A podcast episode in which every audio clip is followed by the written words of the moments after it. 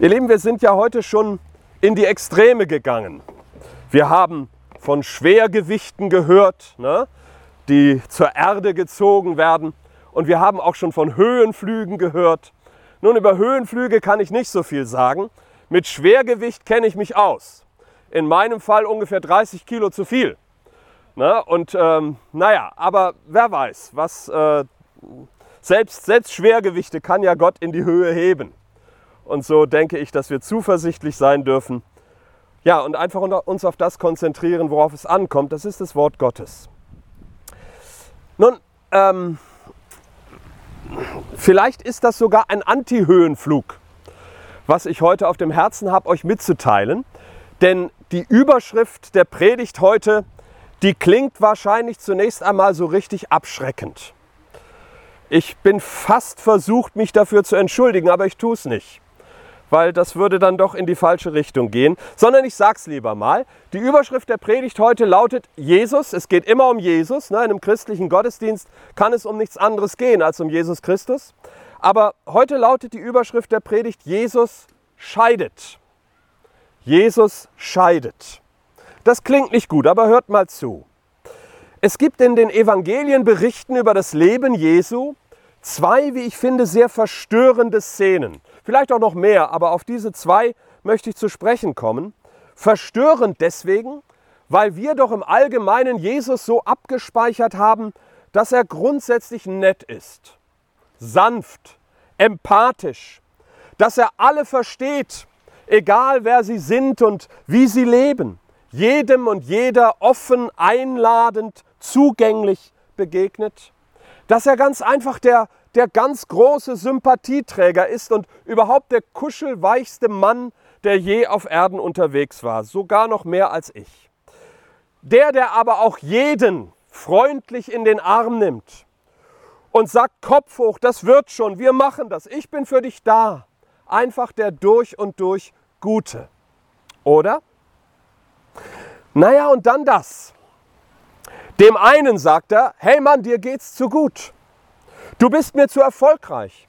Dein Wohlstand stört mich.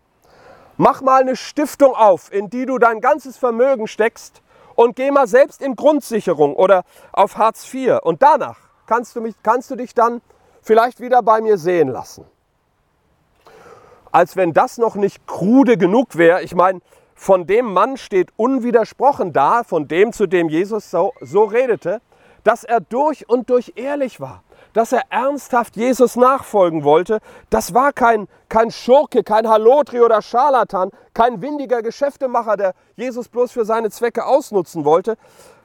Das war wirklich ein, ein ehrlicher Mann, der es ernst meinte mit Jesus und trotzdem diese Antwort von ihm bekam. Und als wenn das noch nicht reichte, dann gibt es ja auch noch die andere Szene, in der Jesus es einem krumm nimmt, dass er seinen soeben verstorbenen Vater zu Grab tragen möchte, ehe er alles hinter sich lässt, um mit Jesus unterwegs zu sein und das Evangelium vom Reich Gottes zu verkündigen. Ich meine, gibt es denn irgendeine selbstverständlichere Pflicht im Leben, eine Anstandspflicht hätte ich fast gesagt, als das? Das muss man doch tun, in allen Kulturen dieser Erde, unter allen Umständen, selbst wenn man mit seinem Vater seit Jahren kein Wort mehr geredet hätte. Um seinen Vater zu beerdigen, müsste man sogar die eigene Examensprüfung, was weiß ich, die eigene Hochzeit verschieben. Ist doch so, oder? Jesus aber herrscht diesen Typen an, lass das bleiben. Lass die Toten ihre Toten begraben.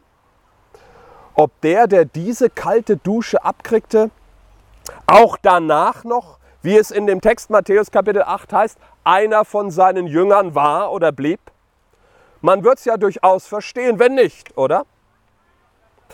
Jedenfalls hier lesen wir und hören wir von einem radikalen, von einem scharfen Jesus, einem, der Forderungen stellt, so unerbittlich, dass er sogar zum schieren Zivilisationsbruch auffordert.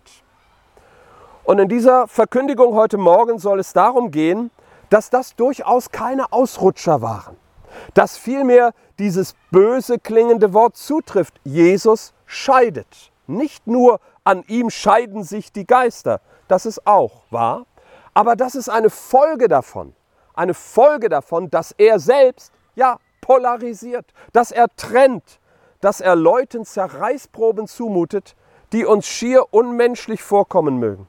Das Neue Testament bezeugt das vielfältig. Jesus scheidet. Und das, ihr Lieben, hat dreierlei Konsequenzen. Ich bin darauf übrigens gekommen, als wir vorgestern Abend unseren Hauskreis hatten. Da haben wir ein ähnliches Thema auch behandelt und da sind mir diese Dinge so in den Kopf gekommen. Dass Jesus scheidet, hat dreierlei, dreierlei Konsequenzen. Nämlich erstens Entschiedenheit. Zweitens Geschiedenheit. Und drittens Beschiedenheit. Wir sind heute ein bisschen feinsinnig unterwegs im Bereich der deutschen Sprache, wie ihr hört. Ne? Entschiedenheit, Geschiedenheit und Beschiedenheit. Ich will nun gar keine große Rede halten heute Vormittag. Ich will mit euch eher so einen schlichten Bibelrundgang einmal unternehmen, um diese Behauptung zu belegen, die ich da so vollmundig herausposaune. Jesus scheidet. Und um zu versuchen zu bedenken, was das für uns, was das für mich, vielleicht auch für dich bedeuten mag. Jesus selbst hat offenbar gewusst, dass die Leute ihn für den lieben, netten, sanft säuselnden, mit der ach so einfühlsamen, halblauten Psychotherapeutenstimme gehalten haben. Denn eine weitere Jesus-Skandalstelle in den Evangelien, die lautet so, und zwar aus dem Munde Jesu selbst, dass er sagt, denkt ihr, dass ich gekommen sei, Frieden auf der Erde zu bringen? Ja, schreit da alles in mir. Klar, doch logisch, unbedingt. Wer denn, wenn nicht er? Er ist doch der Friedefürst, der Erzvater und Kronzeuge aller Kriegsdienstverweigerer. Aber nicht doch. Weiter heißt es, nein, sagt Jesus, nein, sage ich euch. Ihr Lieben, schon, dass er überhaupt Nein sagt, das haben wir doch, wenn wir ehrlich sind, gar nicht so gerne, oder? Kopfnicken wollen wir doch bei ihm sehen, offene Arme, aber kein Kopfschütteln und Stirnrunzeln, ist doch so. Aber es hilft nichts. Jesus sagt noch einmal Nein. Nein, sage ich euch. Ich bin in Lukas Kapitel 12 übrigens, wenn du es nachlesen willst. Nein, sage ich euch, sondern vielmehr Entzweiung. Wie jetzt? Entzweiung, Zwiespalt, wie man die griechische Vokabel des Grundtextes auch übersetzen könnte. Nicht Harmonie, nicht Einverständnis, Solidarität, Zusammenhalt, sondern gerade das Gegenteil. Jesus aber es kommt noch heftiger, nämlich noch viel grundsätzlicher. Hebräer Kapitel 4, Vers 12 ist ein Vers, den viele Christenmenschen häufig im Munde führen, aber machen wir uns dabei eigentlich klar, von wem da eigentlich die Rede ist? Da steht, denn das Wort Gottes ist lebendig und wirksam, wunderbar, bis dahin alles gut, ne? aber jetzt und schärfer als jedes zweischneidige Schwert und durchdringend bis zur Scheidung von Seele und Geist, sowohl der Gelenke als auch des Markes. Das Wort Gottes, das so wirkt, das ist nach dem ganzen Zeugnis der Heiligen Schrift nicht ein etwas, sondern ein jemand, Jesus, der Herr selbst. Er ist das lebendige Wort, das aus der Welt Gottes zu uns gekommen ist. Und das zu hören, das Wichtigste ist, was wir zwischen geboren werden und sterben zu tun haben. Das, Achtung, Entscheidende. Die berühmte Barmer Theologische Erklärung von 1934, die sagt das in ihrer ersten These so, ich zitiere mal etwas, was nicht aus der Bibel kommt und trotzdem stimmt. Da heißt es, Jesus Christus, wie er uns in der Heiligen Schrift bezeugt ist, ist das eine Wort Gottes, das wir zu hören, dem wir im Leben und im Sterben zu vertrauen und zu gehorchen haben. Mithin das Wort, das Gott in Jesus, das Gott als Jesus, in der Gestalt Jesu, das Wort, das Gott der Sohn selbst zu uns spricht. Dieses Wort scheidet, schneidet und scheidet, denn schneiden ist ja scheiden, ne? schneidet brutal in uns hinein. Es spießt uns auf bis ins tiefste Inneres, nimmt unser ganzes Leben sozusagen auf den Haken. Wer dieses Wort gehört hat, bei dem oder bei der kann nichts so bleiben, wie es war. Der ist durchbohrt, festgenagelt. Der muss sich entscheiden, muss Ja oder Nein sagen, definitiv und ein für alle Mal. Jesus, das Wort Gottes kleistert nicht zu. Er deckt auf, er legt bloß, er fordert heraus aus der Komfortzone, er zwingt, ja, er zwingt zur Entscheidung. Non valet neutralitas in regno Dei, der Reich Gottes auf Deutsch, aber zu der Zeit, da schrieben die Gelehrten in Latein, deswegen ist das das Originalzitat, im Reich Gottes gilt keine Neutralität. So hat es der Vater des württembergischen Pietismus, Johann Albrecht Bengel, einmal formuliert. Im Reich Gottes gilt keine Neutralität. Wenn du um diesen Entscheidungsdruck, ich benutze hier böse Wörter, aber ich tue es bewusst, Zwang, Druck. Ne? Das mögen wir alles nicht gerne hören. Aber wenn du um diesen Entscheidungsdruck, um dieses Entweder oder nicht weißt, dann hat Jesus wahrscheinlich dich noch nicht angesprochen. Aber vielleicht, vielleicht tut er es ja, gerade in diesem Moment. So, das ist von der Heiligen Schrift her unbestreitbar. Jesus scheidet. Er schneidet. Ich hätte bald gesagt, er setzt dir die Pistole auf die Brust. Er will ein Ja oder ein Nein. Dazwischen gibt es nichts. Denn Schweigen und Ignorieren ist nichts anderes als ein Nein. Es gibt auch ein sehr laut hallendes Schweigen. Und nun habe ich von drei Konsequenzen gesprochen, die das für uns hat. Die erste ist Entschiedenheit. Wir sollen, wir dürfen als Christinnen, als Christen ja Jesus nachahmen. Wir sollen ihm während unserer Lebensreise immer ähnlicher werden. Jesus selbst dem wir ähnlicher werden dürfen und sollen. Jesus selbst war klar und scharf entschieden. Schon ehe er erwachsen war übrigens. Da heißt es in Lukas 2 im sogenannten Kindheitsevangelium, wieder aus dem Mund Jesu selbst, wusstet ihr nicht, dass ich in dem sein muss, dass ich in dem sein muss, was meines Vaters ist? In Gottes Haus, in Gottes Gegenwart leben mit denen zusammen sein, die das auch wollen und nichts anderes. Die Heilige Schrift hören, wenn sie gelesen wird, an den Handlungen teilnehmen, die Gott erheben und ehren. Das muss bei mir so sein. Das hat nicht nur Priorität, das ist mein Ein und alles, sagt der jugendliche Jesus. Auch später hat er ich meine, da könnte man ja vielleicht noch sagen, naja, in der Pubertät, da ist man radikal. Ne? Da wusste ich auch, dass man die ganze Welt umkrempeln muss und dass alles anders werden muss und dass der Kapitalismus, naja, lassen wir das. Also, ne? aber Jesus ist auch später noch genauso entschieden gewesen und geblieben. Auch da hat er von diesem Muss gesprochen und hat im Übrigen seine Jünger ohne Wenn und Aber mit einbezogen. Da sagt er, Johannes Kapitel 9, Vers 4 steht es geschrieben, wir müssen wir müssen die Werke dessen wirken, der mich gesandt hat, solange es Tag ist. Wir müssen seine Werke tun. Also nicht irgendwann einmal, sofern denn die Umstände günstig sind und wir gerade nichts Besseres zu tun haben, sondern jetzt, hier, heute, gleich, mit ganzer Kraft. Denn diese Werke, die kann man nicht mit der linken Hand nebenher betreiben. Sie fordern stets und ständig den ganzen Mann und die hingebungsvolle ganze Frau. Eines ist Not. Eines ist Not, sagt er in Lukas Kapitel 10 oder nach Lukas Kapitel 10 zu Martha. Martha, die mit tausend eigentlich selbstverständlichen, ja und auch lebenswichtigen Dingen beschäftigt ist und deshalb beim besten Willen gar nicht dazu kommt, ihm, dem lebendigen Wort Gottes, konzentriert zuzuhören. Eines, nämlich genau das, sich für ihn entscheiden, auf ihn eingehen, ihn Anfang und Ende nach Offenbarung 22, ihn alles in allem nach 1. Korinther 15 sein zu lassen. Bei mir, für mich. Und wenn dabei das Essen kalt wird oder der Fernseher einstaubt oder ich einen Karrieresprung verpasse, ja, auch dann, auch dann. Seinen Willen tun um jeden Preis. Nicht damit ich in den Himmel komme übrigens, das kann man sich nie und nimmer verdienen. Diese Tür ist offen dank Jesu Blut am Kreuz.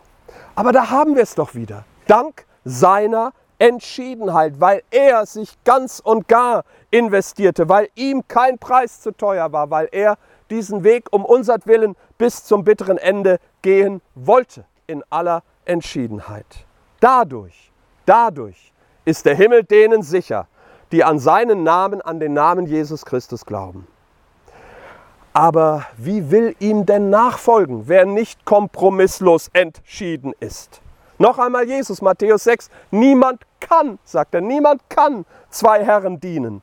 Das sagt eben der, der der eine Herr ist. Monarchie, altes Wort, ne? Wir haben heute zum Glück eine demokratische Wahl. Wir leben nicht mehr in monarchischen politischen Verhältnissen. Das ist schon gut so. Aber wir haben es doch mit dem einen König des Himmels und der Erde zu tun. Monarchie ist die Herrschaft von einem, ein König, ein Herr, ein Glaube, eine Taufe, ein Gott und Vater aller. So heißt es im Epheserbrief vom Apostel Paulus, ein Gott und Vater aller, der über allen und durch alle und in allen ist. Einer. Und hier wird gleich die Begründung mitgeliefert, die für uns womöglich, weil wir ja in einer Kultur der Pluralität, der Demokratie, der Toleranz leben, was alles auch seine Richtigkeit hat, die für uns deswegen vielleicht gar nicht so einfach zugänglich ist, die uns möglicherweise auch ärgert oder als archaische Zumutung vorkommt, nämlich die Forderung nach Einseitigkeit oder auch nach Eindeutigkeit. Er der Dreieine ist der Gott und Vater aller. Da bestimmen wir nicht drüber. Da können wir auch nichts dran ändern. Selbst wenn wir, was weiß der nicht, Joe Biden oder, oder wer auch immer, ja, Elon Musk oder Madonna oder Franz der Erste, also Franziskus heißen, wir können nichts dran ändern, das ist so. Fertig, egal ob es uns recht ist oder nicht, da werden wir nicht nach unserem Einverständnis gefragt so wenig uns jemand gefragt hat, ob es uns passte, ob es mir passte, von diesen Eltern zu dieser Zeit mit diesem Erbgut in diese Kultur hinein geboren zu werden. Er ist Gott. Er, der Vater, der Sohn und der Heilige Geist. Und er spricht uns an in Jesus. Darauf können, darauf müssen wir nur reagieren, indem wir uns entscheiden und dann entschieden leben. Einseitig, habe ich vorhin gesagt. Es gibt noch ein anderes, noch viel mehr aus der Mode gekommenes Wort, nämlich das Wort einfältig. Heißt heute so viel wie dumm, beschränkt, was weiß ich, also ein eher herabsetzendes Wort. Aber als Luther, und wir sind ja hier an einer Lutherstätte, in einer Lutherstadt, als Luther es in seine deutsche Bibelübersetzung schrieb, da bedeutete es etwas anderes. Da hieß es so viel wie ganz und gar auf eines konzentriert, wo neben nichts anderes mehr Raum hat. Wie wenn ein Gewand nur eine Falte, eine Tasche hat, in der es etwas zu tragen gilt, was sie ganz und gar ausfüllt. So wie hier diese Gerätschaft, meine Hosentasche, ne? weil ja nichts real ist, was nicht im Netz ist. Also, das ist einfältig. Ähm, etwas, was dich so sehr in Beschlag nimmt, dass daneben nichts anderes mehr Platz hat, was dich ganz und gar ausfüllt. Jesus füllt dein Lebensgewand ganz oder erfüllt es gar nicht. Hab den Mut zur Einfalt. Sei entschieden. Es wird Zeit für die zweite Konsequenz. Ich habe euch ja schon wieder ein falsches Versprechen gemacht, nämlich nicht allzu viel zu reden, aber die mich kennen, wissen, dass man mir das nie glauben sollte. Jedenfalls die zweite Konsequenz, Geschiedenheit. Entscheidung, wie könnten wir das besser nachvollziehen als an einem Tag wie heute? Entscheidung bedeutet, etwas zu wählen.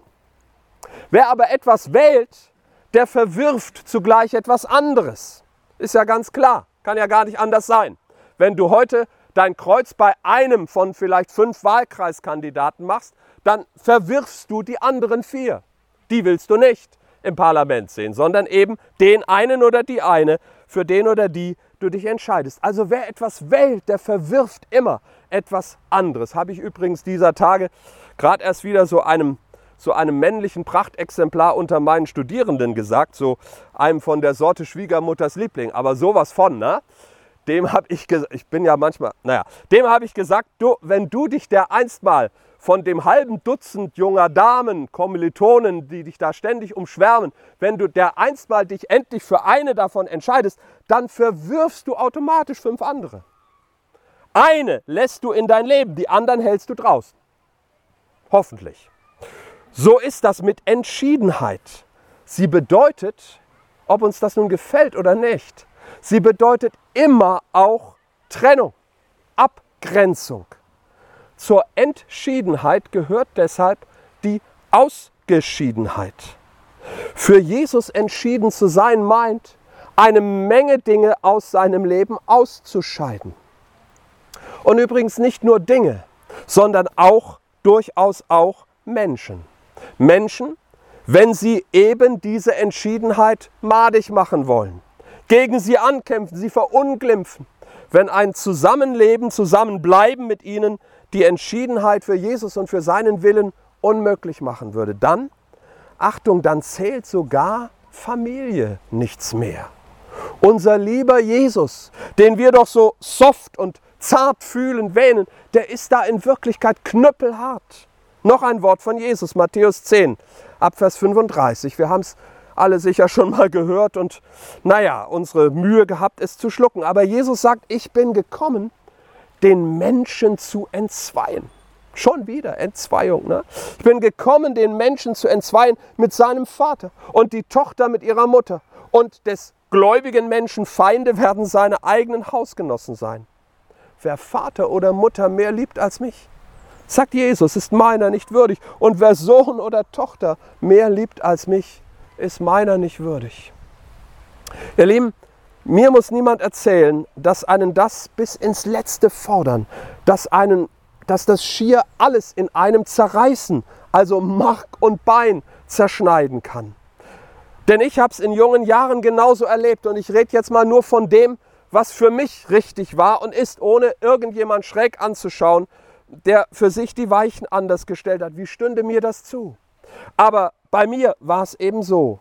Für meinen Vater, dessen einziger spätgeborener Sohn ich war, war, weil mein Vater nicht mehr am Leben ist, für meinen Vater war ich als 15-Jähriger gestorben. Warum? Nachdem ich mich für Jesus entschieden hatte. Der hatte kein Auge, kein Ohr und auch keinen Mund mehr für mich. Über Jahre, dreieinhalb Jahre waren es, dass ich Luft für ihn war. Ich wurde noch nicht mal ignoriert. Aber genau deshalb weiß ich auch, wie das ist.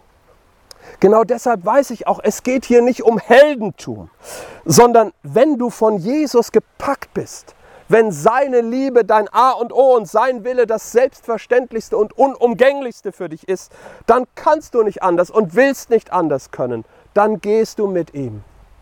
Und wer nicht mitgeht, der geht nicht mit. Die Gunst meines Vaters hätte mir wahrscheinlich im Leben vieles leichter gemacht. Aber um den Preis nicht mit Jesus zu gehen? Niemals. Vielleicht, man spekuliert ja, je älter man wird, vielleicht auch immer ein bisschen mehr. Vielleicht wäre ich dann jetzt, was weiß ich, Rechtsanwalt, Professor, Politiker oder Unternehmenschef, wohlbestallt und anerkannt. Eben eine 1 zu 1 Kopie meines Vaters, eine Figur des öffentlichen Lebens, der einiges von dem war. Aber, aber ich stünde nicht hier. Und hier zu stehen und das zu tun, wofür Gott mich geschaffen und wozu er mich gerufen hat, das ist alles.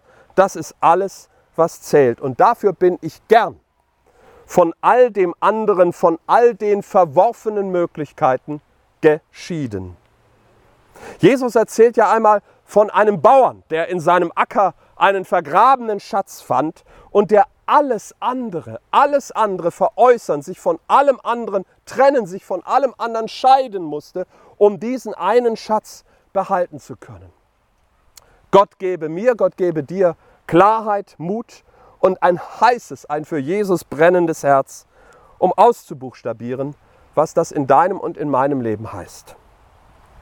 Die dritte Konsequenz. Beschiedenheit. Das ist ein etwas seltsames, auch künstliches Wort, so eigens für jetzt und hier von mir mal erfunden. Das hat etwas zu tun mit beschieden sein. Und ihr lieben Freundinnen und Freunde aus dem Hauskreis, ihr erinnert euch, dass wir am Freitag schon darüber nachgedacht haben. Beschieden sein, ja, das hat auch was mit bescheiden sein zu tun. Aber heute Morgen geht es mir mal wirklich um das Beschieden sein. Beschieden ist, wer einen Bescheid bekommen hat und deshalb Bescheid weiß. Darüber, worauf es ankommt, wohin die Reise geht. Jesus, Jesus gibt denen, die ihn hören, Bescheid. Wenn er zum Beispiel sagt, wer nicht mit mir ist, ist gegen mich. Und wer nicht mit mir sammelt, der zerstreut. So in Matthäus Kapitel 12, Vers 30. Wie sagten wir vorhin, im Reich Gottes, das mit Jesus, dem Christus, zu uns gekommen ist, gibt es keine Neutralität, kein Trittbrettfahrertum, nur dabei sein oder eben nicht, ganz oder gar nicht. Hier in der Gemeinde, im Gottesdienst, da kannst du Zaungast sein, ständiger Besucher oder was auch immer, ohne mit vollem Engagement, mit Haut und Haaren dazuzugehören in der ewigen Welt Gottes, die wir Himmel nennen, geht das nicht. Da gibt es keine ständigen Besucher, keine Dauergäste und mehr oder weniger wohlwollende Beobachter, sondern da, da wird es nur Bewohner und Bewohnerinnen geben. Hausgenossen, sagt der Apostel Paulus, Hausgenossen, die ihr Wohnrecht von Jesus haben, weil sie ihn als ihren Herrn anerkannten. Ihr Lieben, wer im Dauerkompromiss leben und möglichst wenig von dem, was ihm oder ihr außer neben und trotz Jesus auch noch wichtig ist, in seine Christusnachfolge integrieren und in sein Glaubensleben mit hineinretten will, der gleicht einem Kapitän, sag ich mal, dessen Schiff im Sinken ist und der es darauf anlegt, die Ladung nur noch möglichst in das hundertmal kleinere Rettungsboot umzupacken, damit er ja alles mitnehmen kann. Was wird dem passieren? dem wird auch das Rettungsboot unter den Füßen wegsacken. Dem, aber nicht nur dem, sondern uns allen gibt Jesus so Bescheid. Wer sein Leben erretten will, wer sein und ihr Leben erretten will, und das heißt eben möglichst viel von dem mitnehmen, was du auch ohne Jesus hättest oder was du hattest, bevor Jesus dich traf, wer sein Leben erretten will, der wird's verlieren. Wer aber sein Leben verliert um meinetwillen und um des Evangeliums willen, sagt Jesus, der und die wird es erretten. Denn das Leben ist Jesus. Wer an ihm vorbeilebt, nicht auf ihn zentriert ist, der verschwendet seine Tage, seine Kraft und letztlich sich selbst. Jesus scheidet. Er tut es heute unerbittlich. Wem er in den Weg tritt, wen er anredet, der muss ganz Ja sagen oder er oder sie sagt ganz Nein. Für den verändert sich alles, sein Leben stellt sich auf den Kopf. Aber wenn er Ja gesagt hat und im Ja lebt, dann wird er nie mehr, nie wieder etwas anderes wollen. Und auch nicht weniger als den ganzen Jesus auf dem ganzen Weg mit ihm an seiner, an ihrer Seite. Ganz integer, ohne existenzielle Kompromisse. Denn Jesus zu kennen und für Jesus da zu sein, ist nicht nur das Beste, sondern ist das einzig Wahre, was dir passieren kann. Jesus scheidet. Und Jesus wird scheiden. Irgendwann ergeht sein Bescheid ultimativ. Für immer und ewig. Ihr Lieben, es ist keine Drohung, sondern vielmehr eine Einladung und eine Tatsachenfeststellung. Wenn wir uns auch dies gesagt sein lassen, ich lese zum Schluss einige Verse wiederum, Worte, die Jesus selbst zugeschrieben sind, aus Matthäus Kapitel 25. Wenn aber der Sohn des Menschen kommen wird in seiner Herrlichkeit und alle Engel mit ihm, dann wird er auf seinem Thron der Herrlichkeit sitzen und vor ihm werden versammelt werden die Menschen aller Nationen. Und, Achtung, er wird sie voneinander scheiden, wie der Hirte die Schafe von den Böcken scheidet. Und er wird die Schafe zu seiner Rechten stellen, die Böcke aber zur Linken. Dann wird der König zu denen zu seiner Rechten sagen, kommt her, Gesegnete meines Vaters, erbt das Reich, das euch bereitet ist von Grundlegung der Welt an. Dann wird er aber auch zu denen zur Linken sagen, geht von mir Verfluchte in das ewige Feuer, das bereitet ist dem Teufel und seinen Engeln. Soweit Und zum Schluss, lass dich einladen. Lass dich einladen. Lass dich nicht abschrecken, sondern lass dich einladen. Jesus ist es wert. Du bist es wert. Er hat dir alles gegeben. Er war entschieden. Und die Schrift sagt von Ewigkeit her entschieden. Alles, alles, alles dir zu geben. Alles für dich zu geben. Und er hat dir alles gegeben, ganz und gar rückhaltlos, in konsequenter Entschiedenheit, ohne Wenn und Aber. So, wenn er zu dir Ja sagt, dann ist das ein ganzes Ja für ein ganzes Leben, Ja für die ganze Ewigkeit. Jesus ist entschieden für dich. Und die Frage an mich immer wieder und die Frage auch an dich heute Vormittag ist, was sagst du? Wie steht es um deine Entschiedenheit? Wie steht es um deine Geschiedenheit? Und wie steht es um deine Beschiedenheit, um dein Bescheidwissen? Ihr Lieben, das ist die Frage aller Fragen. Daran entscheidet sich alles. Und wohl uns, wenn wir in alledem und in diesem Stammeln das Reden Gottes hören und spüren, wenn du spürst, es ist wirklich Gott, der lebendige Herr, der mich ruft und der entschieden ist, für mich da zu sein, mein Leben gut zu machen und mir den Weg in seine Ewigkeit zu bereiten. Und er hat das längst getan. Jesus sagt Ja zu dir in aller Entschiedenheit. Was sagst du zu ihm? Amen.